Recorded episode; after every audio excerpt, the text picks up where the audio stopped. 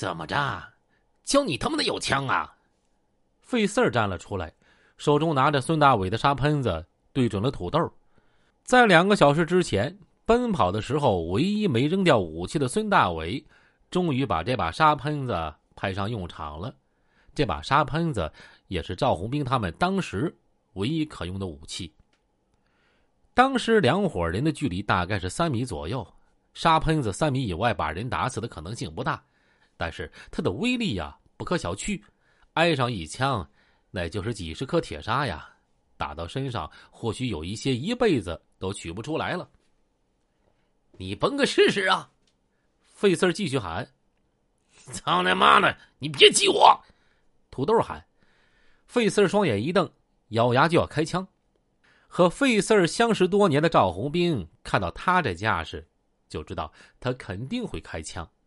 费四这个敢用手去抓军笔刀刃的人啊，什么不敢干？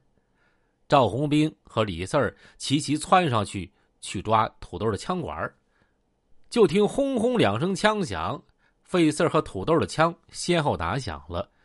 费四先开的枪，这一枪打在土豆的脸和脖子上。几乎在同一时间，土豆这一枪也打响了，多数铁砂都打在要去抓枪管的赵红兵的右手掌上。赵红兵那已经断了三根手指的右手几乎被打烂了。冲在最前面的赵红兵右手挨了这一枪之后，小腹也挨了一刀。赵红兵左手抓住那只拿着军笔的手，一脚踢中了对方的下阴，同时他的大腿又被冲过来的李老棍子。用三轮刮刀给扎了一刀，小北京一脚踹飞了李老棍子，双方就混战起来。李老棍子的人都有刀，赵红兵等人顿时处于下风，胆子小的已经四散跑开了。但是小北京李四儿、费四儿等人不能跑，因为赵红兵已经重伤跑不动了。他们如果跑了，赵红兵今儿啊，非被李老棍子给扎死不可。除了李四儿抢过了一把刀之外，其他人都是赤手空拳，只打了不到三十秒，小鸡的腿上和胳膊上已经各挨了一刀。再这么下去，不用三分钟，今天这哥几个肯定都死在这儿。就在这个时候，一辆只剩下两个轱辘的自行车向人群连冲带撞杀了进来，骑车的人头戴斗笠。脚踩黄胶鞋，身披黑色披风，手持宽背大砍刀，赶来赴宴的刘海柱和他的几个兄弟到了。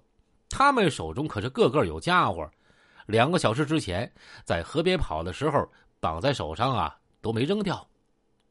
自行车倒地，刘海柱的宽背大砍刀第一刀就砍向李老棍子的脑袋，李老棍子躲闪不及，只好抬左手一架。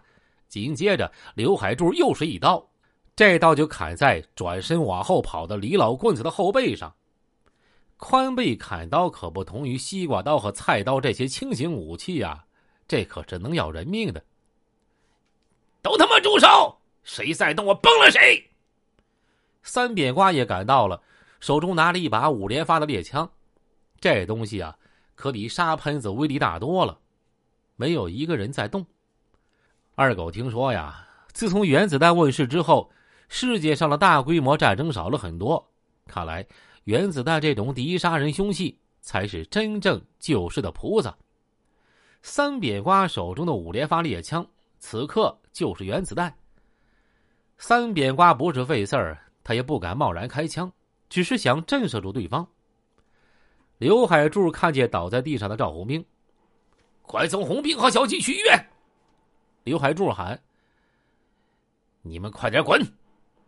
看到重伤的赵红兵，刘海柱没心情啊，再和李老棍子打了。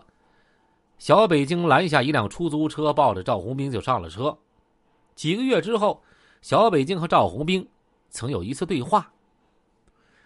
哎呀，其实你抱着我上车的那一刹那，我还是有意识的，我清楚的看到那辆出租车是蓝鸟，但这之后的事儿啊。我就全不知道了。